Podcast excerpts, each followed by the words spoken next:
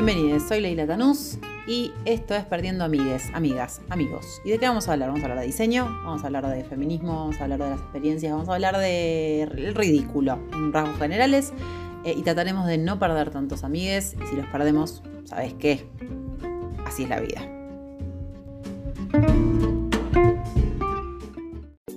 Bienvenidos, bienvenidas, bienvenides. Esto es Perdiendo Amigues, capítulo número 20.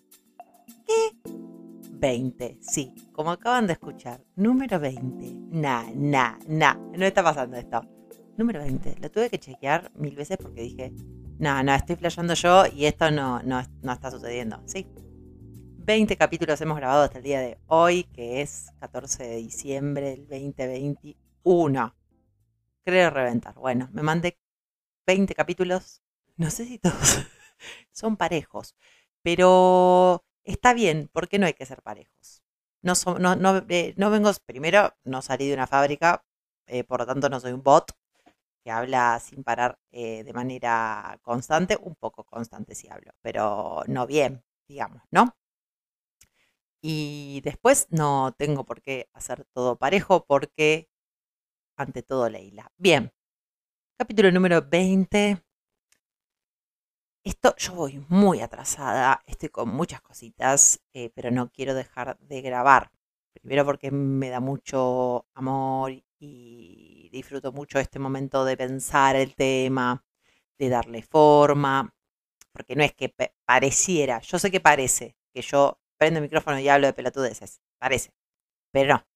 Hay como una reflexión que le meto atrás, trato de darle forma, para ver que salga un poquito bien. Eh, y yo venía atrasada porque veníamos del capítulo 19, me mandé el moco. Claro, yo vengo en cualquiera y eh, vieron que yo hago un capítulo random, así de hablar cualquier boludez, y otro capítulo de diseño. Bueno, el otro, que era random, eh, me lo mandé para diseño. Bueno, tenía ganas, evidentemente. Y hoy también tenemos un capítulo de diseño. Pero bueno, después voy a compensar con dos random y así. También porque quiero, viejo, ¿qué es esto? ¿Qué, hay? Eh, todos milicos del otro lado diciéndome que, tengo que hablar, que no tengo que hablar. Mentira, nadie me escribe para nada. ¿Qué me van a decir si son un pan de Dios? Em, entonces yo debía, para este, em, diseñar para cuerpos. Diseñar indumentaria para cuerpos, ¿no? ¿Y qué significa eso, no? Como que a, a mí me llegó tarde esta data. Me llegó tarde, digamos, lo hice consciente eh, tiempo después de haberme recibido incluso, ¿no? Como que no, no estaba valorado o no se le daba el espacio que me parece que, corresponde al pensar eh, esto, que estamos diseñando objetos para cuerpos. Eh, pero bueno, vamos a, vamos a explorarlo durante el capítulo y mm, porque tiene también se toca con otras disciplinas, ¿no? Como que alguien me podría decir que el diseño industrial también son objetos para los cuerpos o que se vinculan tenemos varias cosas en común con, el diseño industrial. ¿Dije diseño industrial? Sí. Em, eh, pero me parece que hay algunas diferencias eh, radicales. No es que me quiera despegar de industrial, todo lo contrario, me parece una carrera, la, hubiera hecho si tuviera un poquito más de inteligencia. Pero como no la tengo, con indumentaria estamos bien, tengo buena oratoria eh, y más o menos me defiendo. Así que vamos con esto. Bien, como decíamos, cuando hablamos de diseñar, siempre estamos pensando en eh, resolver problemas y dar sentido. Y estoy generalizando y me estoy pasando por el centro del ano todo una millones de años de definición y diseño. Pero lo quiero resumir en esto para no pasar cinco horas más hablando de qué es el diseño. Entonces, básicamente es resolver problemas, dar sentido mientras resolvemos los problemas, o dar sentido luego, pero habiendo tenido en consideración un montón de cuestiones para que eso suceda. Eh, entonces, si pensamos esto y queremos hablar del diseño de indumentaria en, función del cuerpo, podemos decir que la indumentaria, básicamente y a modo totalmente general, y esto no es de ninguna persona, lo digo, lo armé yo así más o menos, sería producir objetos blandos, semiblandos o rígidos que básicamente resuelvan problemáticas o faciliten eh, superar ciertas problemáticas del cuerpo sobre el cuerpo en determinado espacio identificado o no, porque podemos identificar ese espacio o no cuando resolvemos el problema en este, en este ámbito. Y lo más importante, dando sentido. la, indumentaria haría todo esto, que parece una, una oracioncita muy inofensiva, objetos blandos, semiblandos y rígidos. Bueno, hay que construir eso. ¿Cómo sería un objeto blando? Un objeto blando podría ser cualquier cosa. Eh, resolver un problema del cuerpo sobre el cuerpo. Dos cosas ahí tenemos. Del cuerpo significa de, todo su desempeño en el mundo. Sobre el cuerpo habla de la superficie, ¿no? Em, de la tridimensión, de los lugares cóncavos, convexos, de lo que se mete, de lo que sale, de los que tiene movimientos paralelos, cruzados, diagonales, como ejes superior, inferior, laterales, ¿no? Como hay un montón de cuestiones que tienen que ver con el cuerpo y sobre el cuerpo, o del cuerpo y sobre el cuerpo, que ya ahí es listo, tesis. Problemáticas del cuerpo sobre el cuerpo, que hay quien haga un libro. ¿Me están llamando? ¿Eso quiere decir que me están llamando a mí? Podríamos hacerlo, no hay ningún problema. En determinado espacio, ahí ya metemos otro factor sumamente complejo, que es lo contextual, los contextos, los espacios.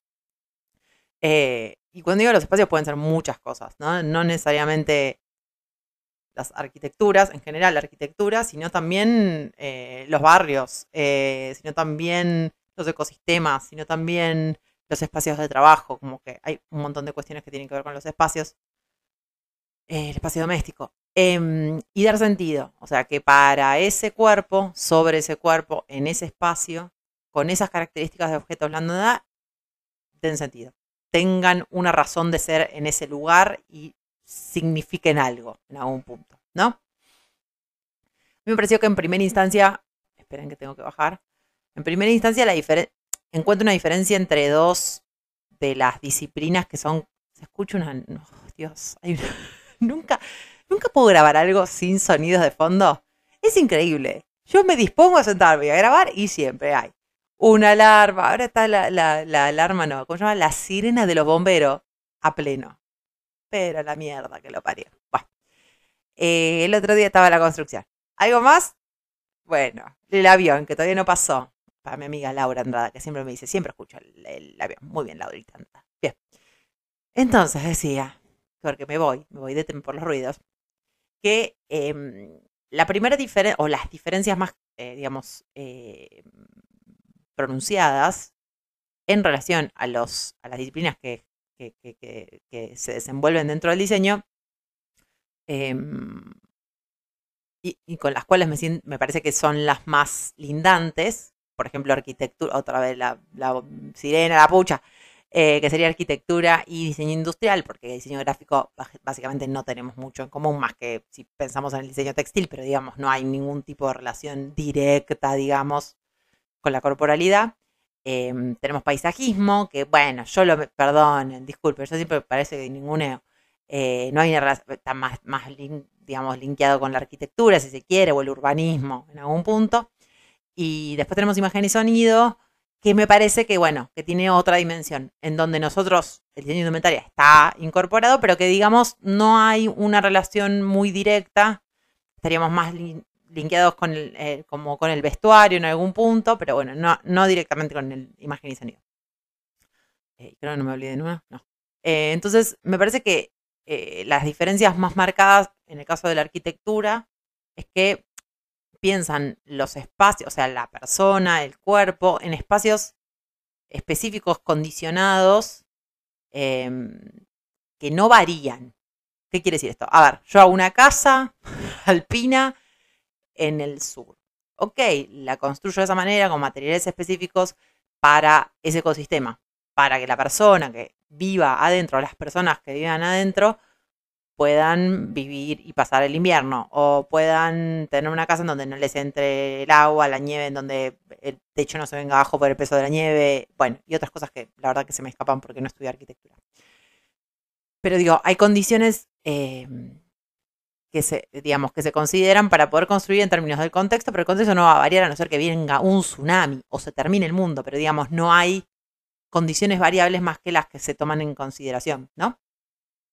Eh, en el diseño industrial pasa eh, algo un poco distinto, porque sí ya interfieren condiciones que pueden variar, es decir, yo puedo generar un objeto que lo puedo llevar a varios lugares, ¿no? Pero siempre la función de ese objeto va a ser la misma.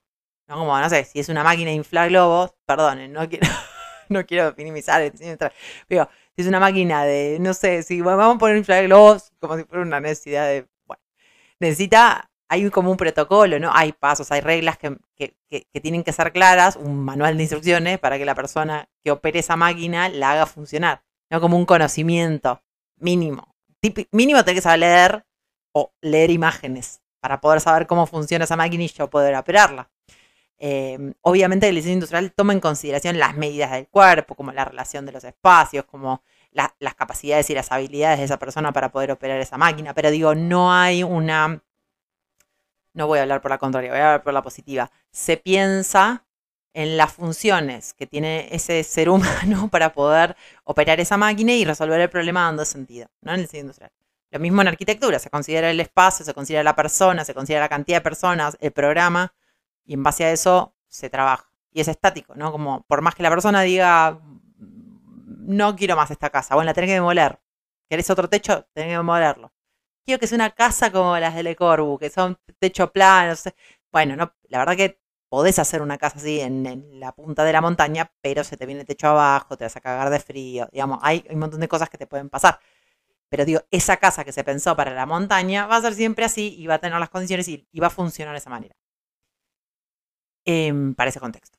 Eh, estas dos cosas, ¿no? Por un lado la arquitectura pensada en un espacio con una condición y la, el diseño industrial pensada para ser operada de una manera, o varias, pero contempladas dentro de, lo que el diseñador pensó, es sumamente diferente lo que la indumentaria o cómo la indumentaria eh, funciona en el mundo, ¿no? Primero pensemos que la indumentaria es el objeto más manipulado en la historia. Después del celular, sí, está bien. Después del celular. Pero es el más manipulado. Es el, que tiene em, un nivel eh, más cotidiano, digamos, para poner una manera.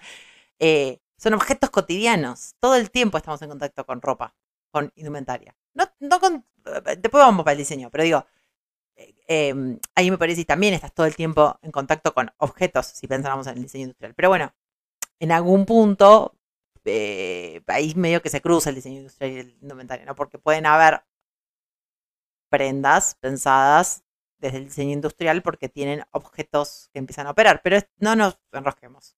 Indumentaria, a mi criterio, es el objeto más manipulado de la historia, realmente hay algo de lo intuitivo que está muy ejercitado a lo largo de la vida, básicamente porque es una cuestión cultural, ¿no? Lo que hablábamos, creo que en algún capítulo, creo que el de identidad, eh, indumentaria de identidad, em, que tiene que ver con eso, con la construcción del cuerpo eh, desnudo, del cuerpo vestido, de la relación entre esas dos cuestiones. Ya vamos a hablar de eso más adelante. Em, y al ser tan, digamos, al tener esas características de, lo intuitivo, un poco no hay mucho manera de que te equivoques. Digamos, a no ser que tengas un año de edad. Si yo te doy un pantalón, medio que sale. Meto pata, meto pata, sale. Em, y yo estoy segura que alguien está escuchando y dice, bueno, yo si le doy un, un juguete, que es un cubo con cositas, la persona a la larga lo va a sacar. Sí, a la larga lo va a sacar, es verdad. Pero termina el juego, lo deja en el piso y sigue. ¿No? La indumentaria es, meto las dos patas y me vestí. Y soy un... significancia andando, ¿no? Como marca mi piel y mi cuerpo y me hace eh, como objeto de eso que, eh, que me puse, a diferencia de ese cubo que yo intuitivamente puedo terminar jugando. Un rato lo dejo y ya está, no me define ese juego en algún punto. Entonces ahí hay como diferencias que me parecen que son importantes para poder entender la relevancia de vestir cuerpos eh, ¿no? De, diseñar sobre cuerpos para cuerpos. Em, esto incluso, esto de, lo intuitivo y de no, no o sea, no te vas a equivocar o te puedes equivocar si es una prenda muy compleja de ataque. ¿Cómo me pongo esto? Que me ha pasado toda mi carrera. para, ¿por dónde pongo los brazos? Bien, error número uno. si una persona no sabe cómo ponerse la prenda es porque hay que, bueno, o hay que comunicarlo mejor, o hay que pensar una mejor manera para hacer más accesible la lectura. Me ha pasado, digo, ha pasado, pero bueno, eso tiene que ver con expresamente la experiencia, ¿no? Uno a lo largo de la vida como que va incrementando la experiencia con estas prendas. Al ser objetos eh, cotidianos y, constantes en nuestra cultura, es mucho más fácil eh, generar una experiencia propia de esos objetos. a diferencia de, por ejemplo, del diseño industrial, o por ahí los espacios de arquitectura que son demasiado específicos, ¿no? Eh, en indumentaria es más sencillo eh, poder entender cómo funciona hasta el más complejo, hasta la más compleja de las, eh, de las prendas. Em, mezclé un poco en la preproducción, pero bueno, confío que va a tener sentido todo esto que estoy diciendo.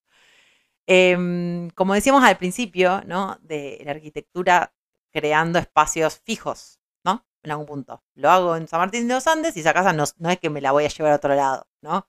Aunque ha pasado que se han hecho casas alpinas acá, en Boulogne-sur-Mer, acá, nomás, en San Isidro, acá, ¿no? Digo, hay casas que no tienen ningún sentido, pero quiero decir, no es que se traslade esa casa a otro lado. A diferencia de esto, como el cuerpo eh, se mueve,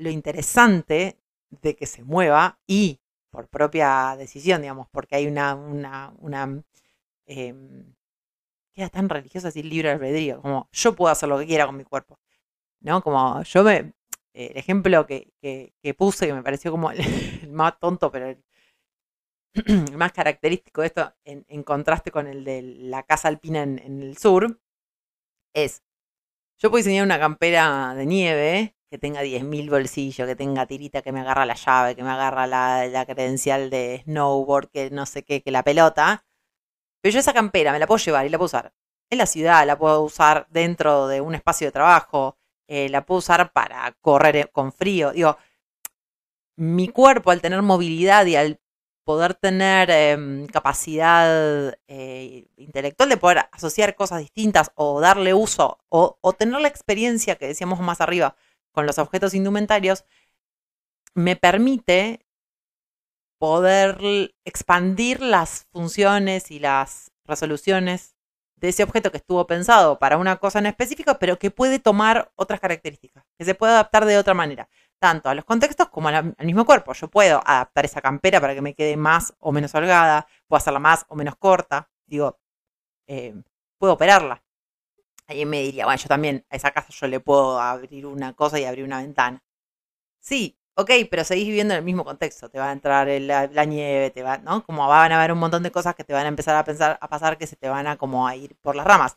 Que creo que también puede pasar en indumentaria, pero que en algún punto esta experiencia, esta, esta cuestión de estar todo el tiempo en contacto con objetos indumentarios, me hace encontrar soluciones que no necesito de un arquitecto, de un albañil, que me pueda ayudar a eso. Yo puedo agarrar una cuerda y atármela a la cintura, ¿no? Como, y va a funcionar puedo cambiarle el elástico por una cinta y no va a pasar nada, lo puedo coser yo, ¿no? Como, entonces hay algo de las, em, de las capacidades del cuerpo en movimiento, ya sea porque yo me puedo ir a otro lado con un objeto que está pensado para todo esto, como, como yo puedo manipular esa, esa, ese, eh, esa prenda eh, a mis gustos, a mis necesidades y otras cuestiones. Eso tiene que ver con el diseño. Yo creo que en algún punto sí. Vamos más adelante a ver esto. Em, obviamente también como decía, eso eh, depende de un montón de cosas, eh, porque digo, no todo el mundo puede intervenir en una prenda, pero digo, eh, está la posibilidad de que alguien tenga las capacidades cognitivas para adaptarse de esa manera. Y ya va por fuera de lo que uno pueda diseñar ahí, ¿no? Em, bien, ¿qué sigue en mi punteo? Otro factor muy importante en la indumentaria. Perdonen, pero hay cosas que escribo muy largas, ¿vieron? Porque si no me olvido de lo que quiero decir. Em, hay algo que está en todos los diseños, y ahí sí no me puedo hacer solamente esto, pero que me parece muy poderoso por tenerlo inmediatamente pegado a lo que es más íntimo de uno que es la piel. Em, no es, la indumentaria cubre el cuerpo para hacerlo convivir con otros cuerpos, pero como un signo, ¿no? Que facilita esto de socializar, ¿no? Eh, como las construcciones que se generan en torno a lo que yo me pongo en un contexto determinado, mientras yo hablo de una manera, me, me dispongo de otra, ¿no? Yo con un vestido en una fiesta, perfecto, fiesta. Yo en un vestido en el tren, ¿qué pasó ahí? Locura, ¿no? No me va a venir a hablar alguien yo estoy montada en el tren con el maquillaje corrido y vestida de fiesta ahí. Esta señora está demente. Ahora, yo estoy en una fiesta vestida, medio con el maquillaje corrido, con un trago. Puede haber un muchacho que se me acerque, una muchacha que se me acerque a cortejarme. Porque estamos en código fiesta, nos vemos, ¿no? Como, eso es la indumentaria en algún punto. En algún punto. Solo en algunos. Em, y esto pues, se traslada a todo, ¿no? Como las construcciones binarias, eh, los, eh, los, protocolos de institucionalidad, eh, lo que tiene que ver con indumentaria de seguridad, todo lo que tiene que ver con lo cultural, con, lo, identitario. Em, todo, esto, es, todo esto está cargando a cada una de las prendas y por ende a los cuerpos de significancia, como que somos carteles de neón que comunican aquello que estamos portando.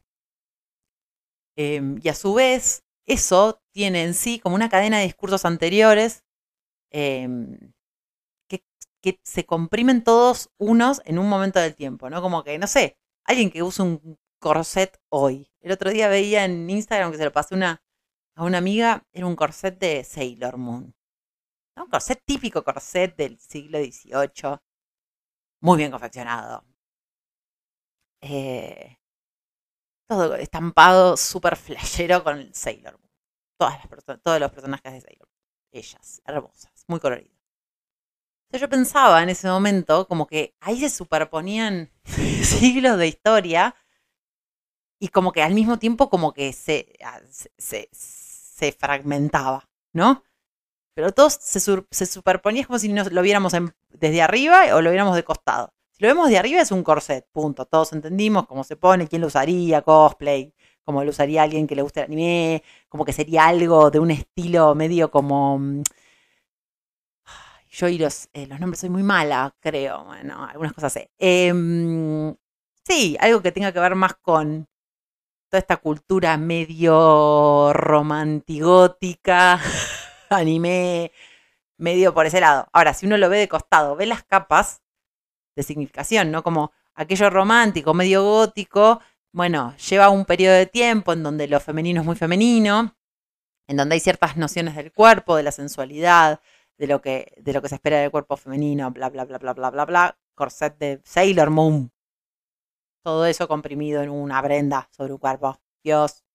Obvio, nadie lo lee de esa manera. Todos dicen, che, Sailor Moon, qué lindo que esté estampado. Me lo voy a comprar para ir a la feria. o sea, no importa. Pero si uno se pone como a elaborar y hace la cadena hacia atrás de qué significa que es un corset, por qué tiene cintas de raso, por qué, por para ese grupo, ¿no? Em, tiene como una, como una lógica muy clara. Eh, y me parece que eh, a su vez eh, está arraigada a un montón de cosas que damos por sentado, ¿no? Como que por ahí no notamos en otras cosas. Por ejemplo, en los objetos, en la historia de los objetos no, no, no identificamos mucho. Este tiene el serrucho del facón de aquella vez, ¿no? Como no es tan sencillo. E insisto, todo lleva a lo mismo. Es porque nosotros estamos muy acostumbrados a estos objetos. Cotidianamente convivimos con eso, con, con, con estas cuestiones. Como qué es un corset, qué significa, para quiénes, ¿no? Eh, no, indagamos mucho más, ¿no? no es que nos ponemos a pensar, bueno, ¿qué significará este corset con esta forma? Pero em, sabemos que no pertenece a este tiempo, digamos, que no es que sea algo que se inventó ahora. Por ahí si vemos un cuchillo, X decimos un cuchillo, no sé, no, no sé si tiene referencia al facón de alguien, ¿entendés? ¿Entendés? ¿A quién estoy hablando? ¿Por qué hablo en una... ¿Entienden? Sería en todo caso. Em, ¿Qué más? No vamos a poner eso por ahí. Em, bien, esta parte me parece sumamente interesante. Me salté una parte porque me parece que ya estaba cubierta. Pero esta me parece que es aún más importante. La indumentaria, bueno, podrían decirme que el diseño industrial también, pero me parece que no de manera tan indirecta. La indumentaria deja marcas en el cuerpo, lo modifica. Voy a un ejemplo. Los hombres tal vez no lo entiendan pero pueden entenderlo por ahí por otras cuestiones. Em, yo me acuerdo que estaba en la facultad y estaba haciendo un trabajo para. ¿Qué era? Salzman, segundo nivel eh, de diseño. Y tenía que tomar a un integrante de la familia hacer como un proyecto. Bueno, tomé a mi madre. Mi madre, eh, muy hermosa ella, em, nada, tomé las paletas de color, lo que le gustaba, no sé qué. Bueno, la cosa es que tomé su cuerpo y ella tiene una particularidad de eh, que tiene, por ejemplo, en los hombros, tiene como eh, la canaletita marcada del donde pasa el corpiño.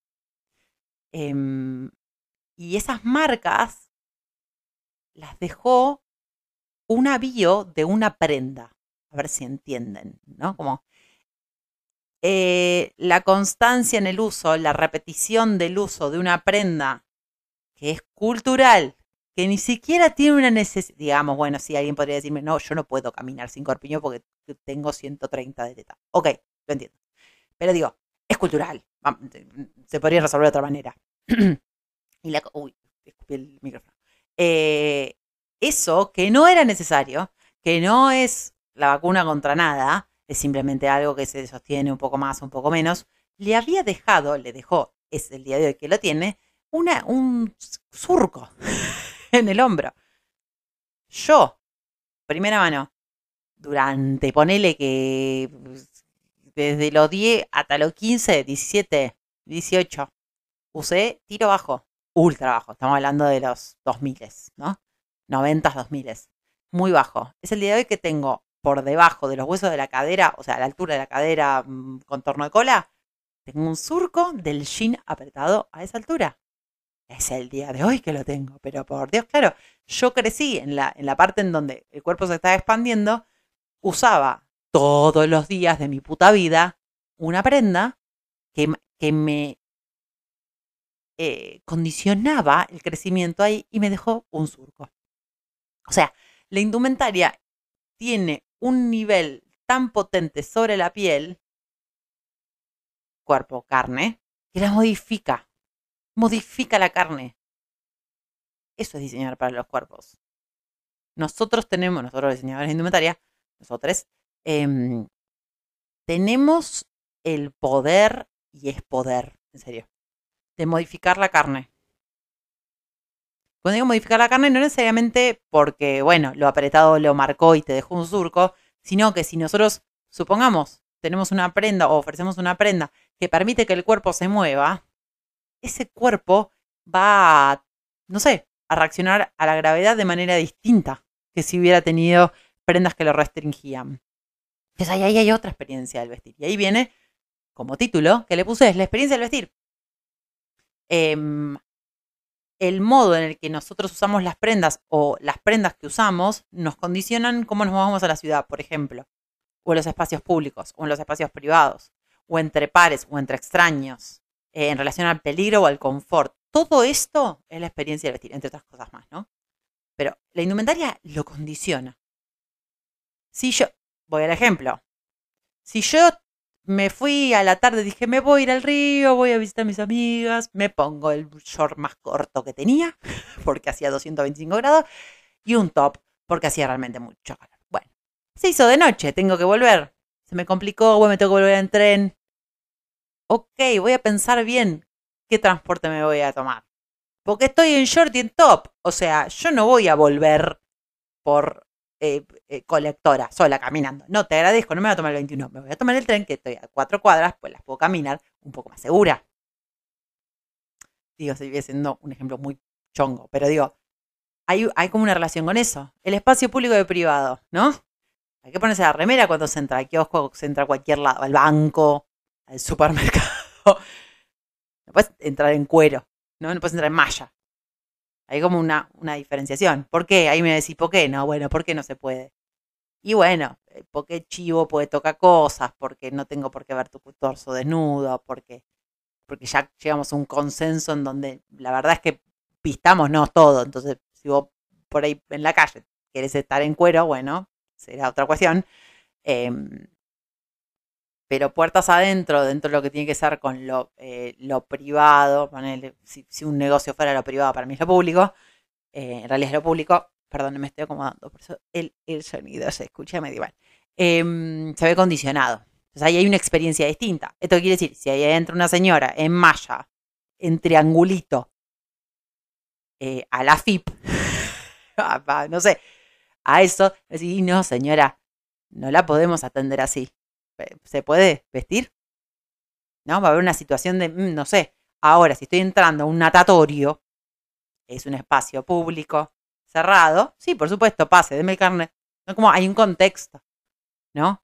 Em, no es lo mismo almorzar con tu familia y que, bueno, que algún integrante se ponga en cuero y, yo la verdad que desearía que no se ponga en cuero, pero bueno, ya estamos en familia, somos todos conocidos. Ahora, si es una cena de fin de año con tus colegas de trabajo, en un restaurante, supongamos, nadie se va a poner en cuera. Pero primero, porque somos medios extraños, y segundo, porque estás en un espacio público y privado. Entonces hay experiencias distintas al vestir.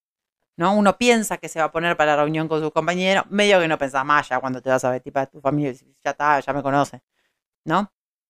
Em, si voy a ir a hacer alpinismo a un...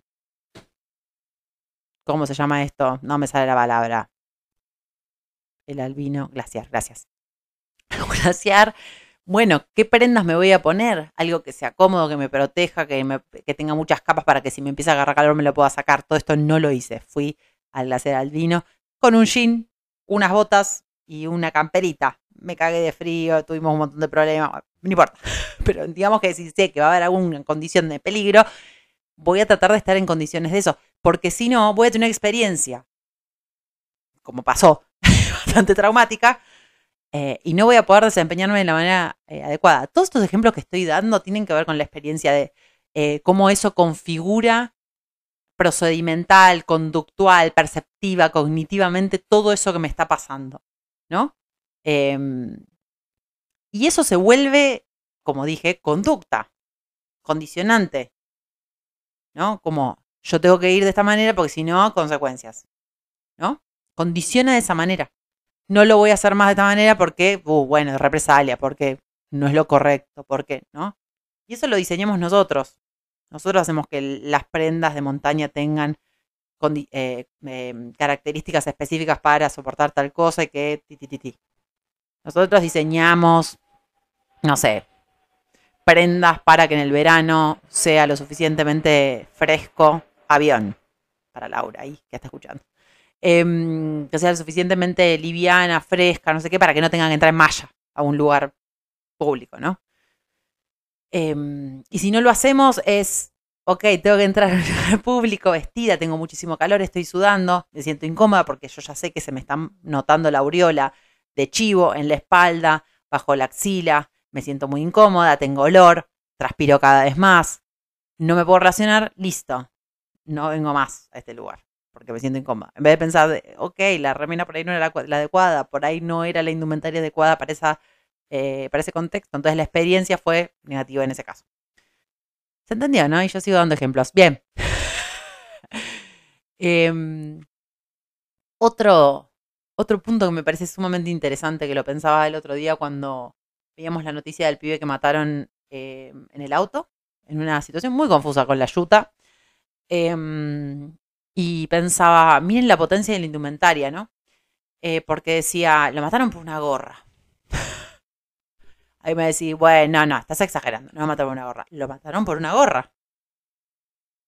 Digo, ¿qué hubiera pasado em, si ese pibe no estaba en un auto de noche con otros pibes con gorra? Eh, qué pasaba si lo usaba de otra manera? Em, ¿Qué pasaba si su color de piel era otro? ¿Qué pasaba si era otro el horario en el que lo usaba? ¿Qué pasaba si sus zapatillas tenían otras características? ¿No? Obviamente no lo mataron por la gorra, lo entiendo. Eh, pero en algún punto es un condicionamiento que pasa siempre en la calle, ¿no? Un pibito con gorra en un horario determinado, en un contexto determinado, puede hacerte sacar una conclusión equivocada o no. Es solamente una gorra. Es solamente una gorra. Pero el modo en el que se usa la gorra, o sea, la experiencia del vestir esa gorra, y esto significa todo esto que estoy diciendo, cómo lo uso, dónde lo uso, con qué otras prendas lo uso, con quiénes lo uso, en qué mm, objeto, digo, estoy en la calle, estoy en un auto, estoy en un bondi, estoy en un tren. Todo eso condiciona en qué auto estoy. ¿En qué auto estoy? ¿Lo estoy manejando? ¿Estoy solo? ¿Con quiénes estoy? todo esto, además de la gorra, o en realidad la gorra y todo esto, pueden hacer que te maten. Esa es la potencialidad de la indumentaria. Puedes vivir o morirte. Y no estoy hablando de ropa de, protección, ¿eh? No estoy diciendo el, traje del bombero. Estoy diciendo que simbólicamente te pueden matar por lo que llevas puesto. Si un, una persona que se percibe masculina se pone una prenda femenina en alguna provincia o en algún lugar específico, lo pueden matar porque no coincide con las estructuras culturales de lo que un hombre eh, representaría. Esa es la potencialidad de la indumentaria. Eh, los bolsillos, en su momento y en un periodo de tiempo, los bolsillos solamente correspondían a los trajes y mm, masculinos, claro.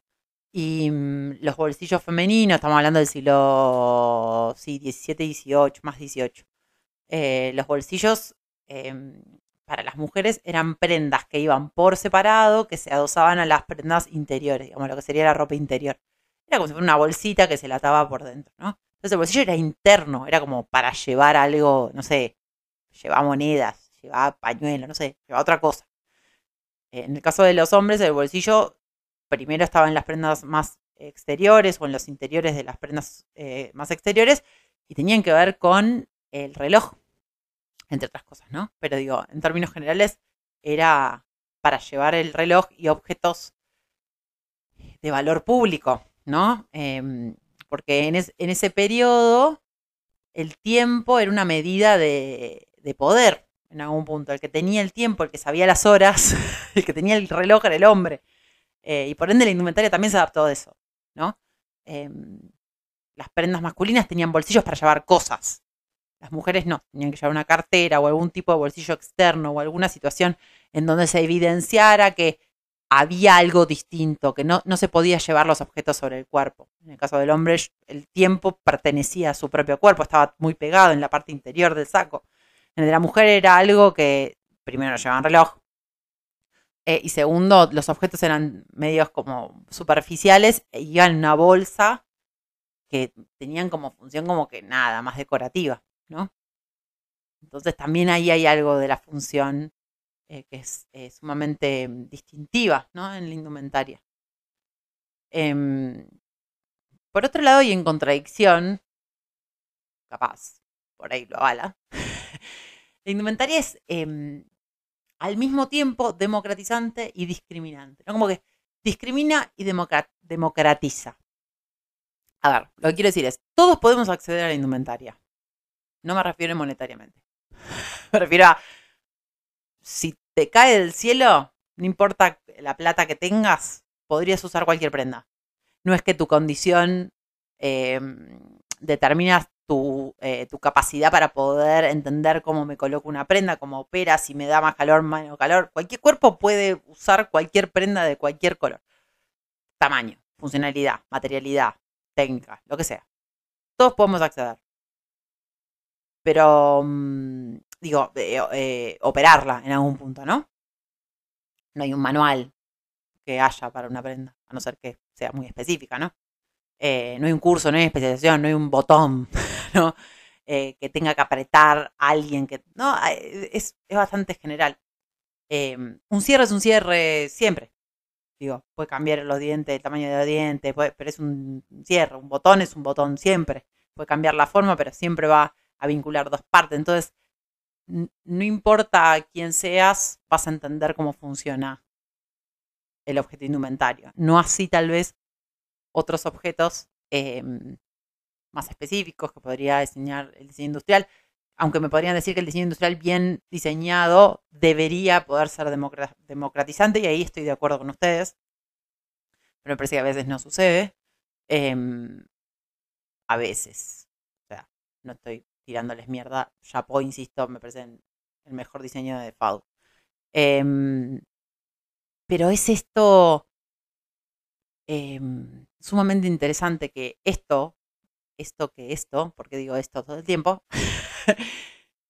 que cuando, que cuando no, que estos objetos que para todos tendría que ser igual, porque todos lo podemos operar, para algunos no está permitido, ¿no?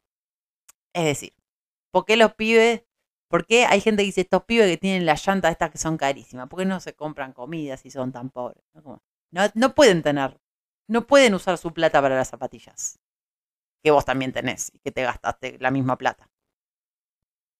¿Por qué? Porque vas a sufrir un juicio de valor de por qué gastaste esa plata en eso y no. ¿Y por qué vos gastaste esa plata en eso y no en otra cosa? es lo mismo. Em, pero bueno, alguien tiene el discurso legitimante de decir, estos pibitos no tienen por qué comprarse zapatillas caras eh, y nosotros sí. O yo no me voy a poner las mismas zapatillas caras que estos pibitos. ¿No? Porque yo estoy en otra categoría. Y eso en realidad forma parte también del, de los ciclos de la indumentaria también. Hay como, ¿no? Como el que tiene el discurso hegemónico, en un momento es hegemónico, luego es tomado por otros niveles eh, sociales, culturales, y por ende se lo deja eh, y se populariza, ¿no? Como hay algo del, que lo hablamos en DKW, eh, el otro podcast que tenemos con Gonzalo Pavesi, que es esto del prestigio y de lo popular, ¿no? Como en un momento las zapatillas Nike llantas resarpadas era lo hegemónico y era como, uy, esta es la que va, y de repente esas zapatillas se volvieron como sumamente populares y la gente lo empezó a comprar y se endeudaba y no sé qué. Y, bueno, y lo que era prestigioso dejó de serlo y se volvió a la topper, ¿no? Y era como cool tener la topper, era como muy, ¿no? Como a volver al minimalismo, como, no, ya las llantas ya están porque se popularizó. Eh, entonces esto de lo democratizante y sumamente discriminatorio tiene esta ambivalencia todo constante en la indumentaria, ¿no? Como que todos podemos usarlo, está alcance de todos y no sé qué, y al mismo tiempo ustedes no, ustedes sí, como em, lo simbólico empieza como a tomar parte. Em, y también me parece interesante pensar em, en el vestir, o sea, la acción del vestir, como una tarea o un protocolo que primero se ha trivializado como, digamos, me parece por demás. Em, obviamente porque hay una historia que lo avala, que lo respalda, que construye desde ese lugar, está bien, obvio, no iba a pasar de otra manera. Eh, que conlleva, o sea, este, este acto del vestir em, conlleva una profunda actividad de autodefinición. De autodefinición como primero, ¿no? al vestir hacemos todos los días una construcción de pertenencia. Somos esto y no somos esto. Ahí me podría decir también, bueno, yo la verdad que no me... Hay días que soy así, hay días que soy así. Bueno, pero en el día que fuiste así, te vestiste así. Te presentaste frente a tu ropero, frente a tu perchero y dijiste, hoy soy esto y elijo esto, esto y esto. Armaste una oración con ropa y te la pusiste sobre el cuerpo y saliste. Y ese día te sentiste así, vamos a ponerle el así entre comillas, ¿no? Y el día que fuiste asá, cambiaste la, mm, digamos, la sintaxis, ¿no? De esa oración sobre tu cuerpo y fuiste asá. Y todo, o la mayoría del mundo supo entender que eras así o asá y lo pudo leer.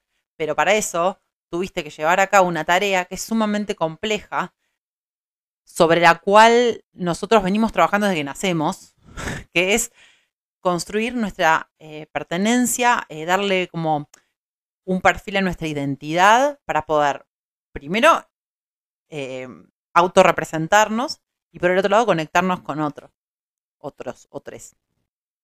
¿No? Pero bueno, este es, esta actividad o este protocolo siempre se vio como muy, muy banal, ¿no? Como le gusta la ropita. Sí, bueno, no sé si es ropita.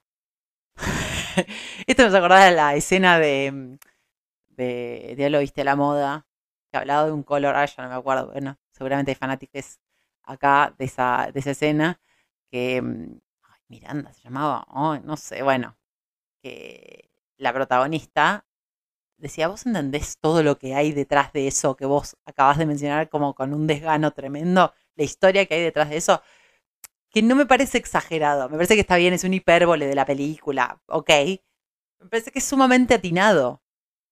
O sea, que, para vos sea algo cotidiano, no tiene por qué ser trivial. Cotidianamente vas a cagar. El día que no cagas, que no cagaste por un mes, de repente es, ah, la puta madre, era re importante cagar. Claro, claro que era importante cagar.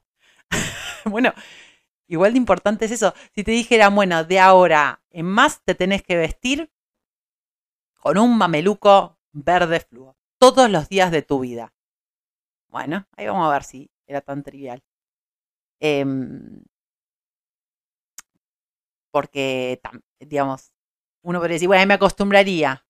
Sí, pero para llegar a acostumbrarte vas a tener que pasar el primer día pensando cómo subo al, tren, cómo me van a mirar, cómo puedo hacer para que el color no sea tan llamativo, eh, cómo hago para que en el trabajo no me, no me eche porque me tengo que poner esto, cómo hago hasta que te acostumbras. Em, es como te cortás mal el pelo, decís, ay Dios, que crezca. Pero hasta que crezca, tuviste que hacer un proceso, ¿no? Entonces no es tan banal, es, medio básico, ¿no? Es medio básico como para la existencia, como eh, es con lo que te revelas al mundo. Cuando digo revelas, digo te presentas. Em, y ya para cerrar, eh, creo que tengo como una... Mm, no hablé tanto del diseño, ¿vieron? Bueno, un poco sí, pero no tanto. Em, creo que esto es un palo para la educación que he recibido en mi hermosa FADU, pero que lentamente estoy intentando cambiar, em, creo que una falla eh, que sigue habiendo en un montón de espacios de FADU, em, que es pensar o, que nos enseñaran a diseñar sobre un cuerpo fijo, estático, em, joven, delgado, sano, reproducible, heterosexual, como siempre era esa la bajada. No porque estuvieran estos puntos, ¿no? Como, tiene que ser un cuerpo. No, pero era siempre el refuerzo. Siempre es la línea de hombre y la línea de mujer. Em, el figurín que sea mm, tan gordito va a ser, tan rellenito va a ser. Em, siempre es un cuerpo medianamente joven, la, la franja etaria era siempre más o menos la misma. Digo, a no ser que específicamente uno eligiera niñes o adultos o gerontes, medio que era uno en un millón. Em, nunca se pensó el cuerpo em, de otra manera que no fuera sano. Eh, digo, por lo menos en el tiempo que yo cursé por ahí ahora, realmente las cosas están cambiando. Pero pensar en, pensar no, enseñar ese tipo o desde ese tipo de paradigma, me parece que es sumamente peligroso porque es eh, todo menos el cuerpo. Em, también nos enseñaron a diseñar para hoy, para allá, para ahora, para esta, para esta temporadita. y si no, para la próxima, pero por temporadas, por fragmentos, por, por eh, hoy ahora. Y el hoy ahora siempre es joven y estático y fijo y sano y delgado, ¿no? Eh, compra la tela, cosé, vendé.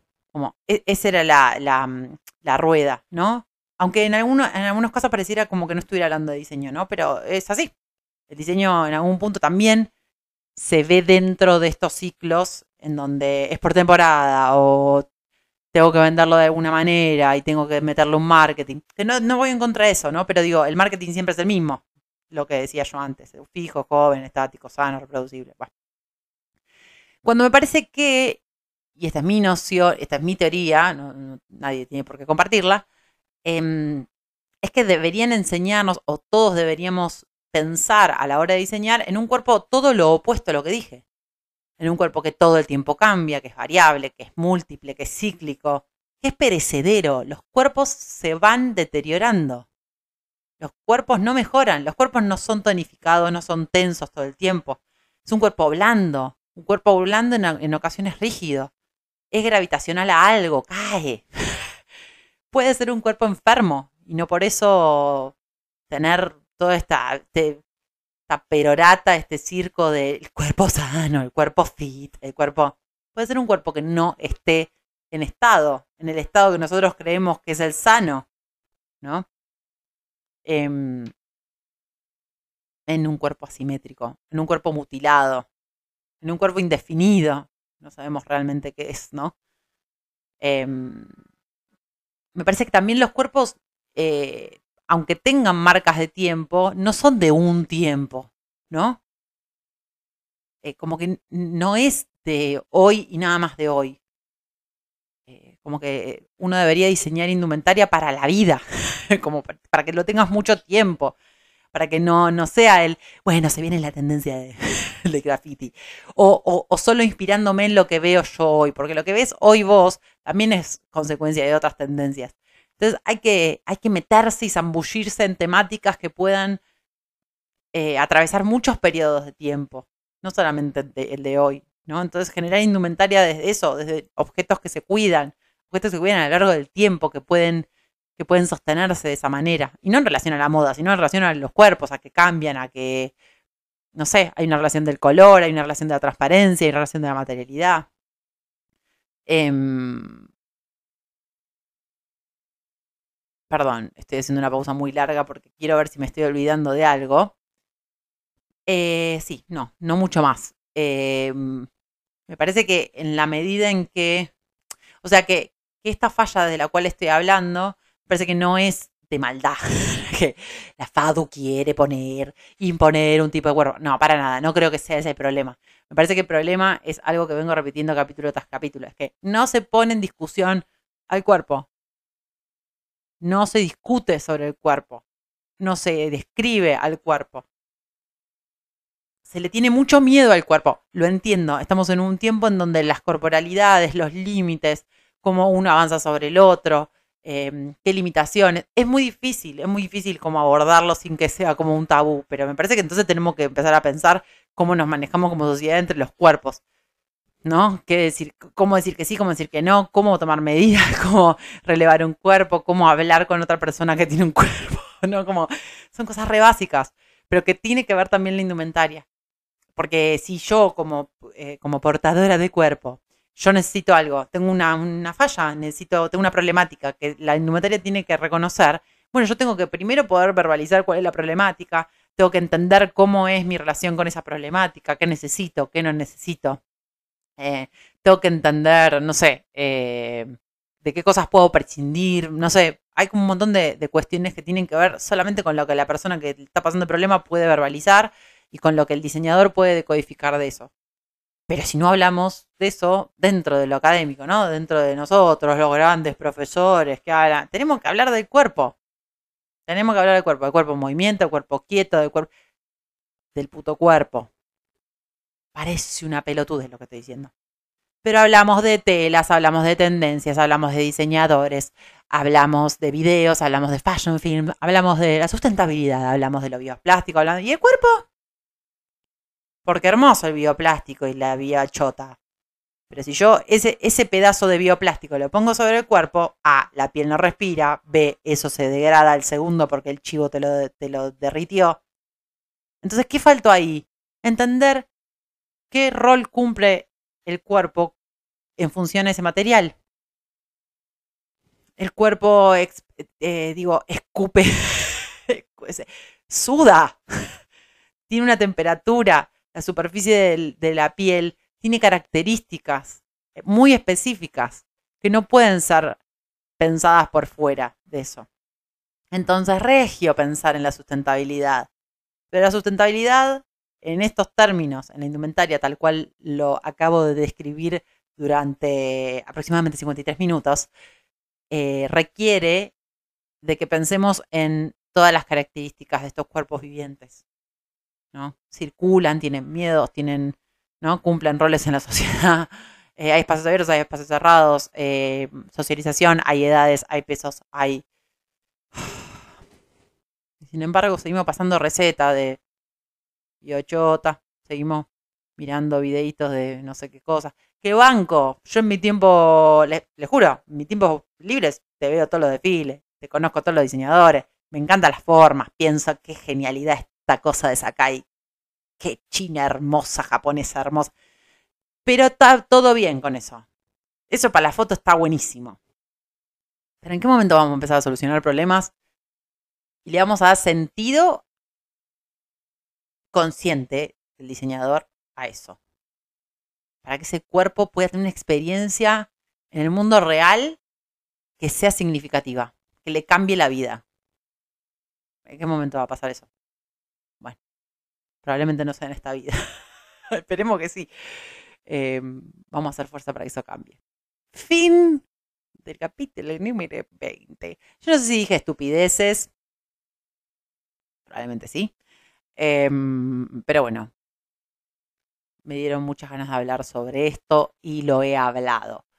Em, obviamente, si están de acuerdo o no están de acuerdo, si tienen data o no tienen data, por favor me escriben eh, en mis redes sociales, eh, arroba perdiendo amigues, eh, es en Instagram y en la biografía van a encontrar un link del Linktree en donde el primero es el capítulo directamente, le dan clic y van al capítulo. A este, a los anteriores, revísense, porque en 20 yo creo que nadie escuchó los 20, como que debe haber alguno que se debe haber salteado. Em, y como yo sé, porque yo les escucho cuando me hablan, la gran mayoría está escuchando. Algunos están cosiendo, otros están corrigiendo entregas o leyendo o laburando, otros están cocinando. Ese es como el rango que me han dicho que están. Hay algunos que están fumando, pueden estar fumando, pueden estar haciendo otra cosa, pero el rango es trabajo, estudio, cocina. Así que espero que les haya salido rico el puré, eh, que hayan podido terminar su jornada laboral eh, y que hayan podido cumplir con lo que sea que estén haciendo. Em, y si es así y lo pasaron más o menos bien, entonces les pido que se copen y me inviten un cafecito, que es el segundo link que hay ahí en la biografía. y a mí me viene joya, porque puedo pagar internet, eh, Twenty, que ahora anda para el ojete, ya me peleé con el bot, porque es un pelotudo que te contesta cualquier bolude. Pero bueno, igual tengo que pagarlo porque internet, chicos, y además me tengo que manejar en el mundo. ¿Vieron? ¿Entienden lo que les digo? Porque si yo tengo que buscar algo, ¿a quién le importa? Perfecto. Les quiero, gracias por escuchar. Eh, siempre valoro que me compartan, que me saluden por privado, que me saluden en el chat, que me saluden en la calle, que me digan, che, lo escuché, che, escuché primero, che, no pasé del segundo, pero te quiero igual porque me cae súper bien. Los banco a todos. Eh, todas las eh, demostraciones de cariño por hacer esto a mí me inundan el alma. Em, así que eso, les quiero, cuídense o no se cuiden, eh, pero bueno, si después se cagan muriendo, no, bueno, yo no me responsabilizo. Los quiero.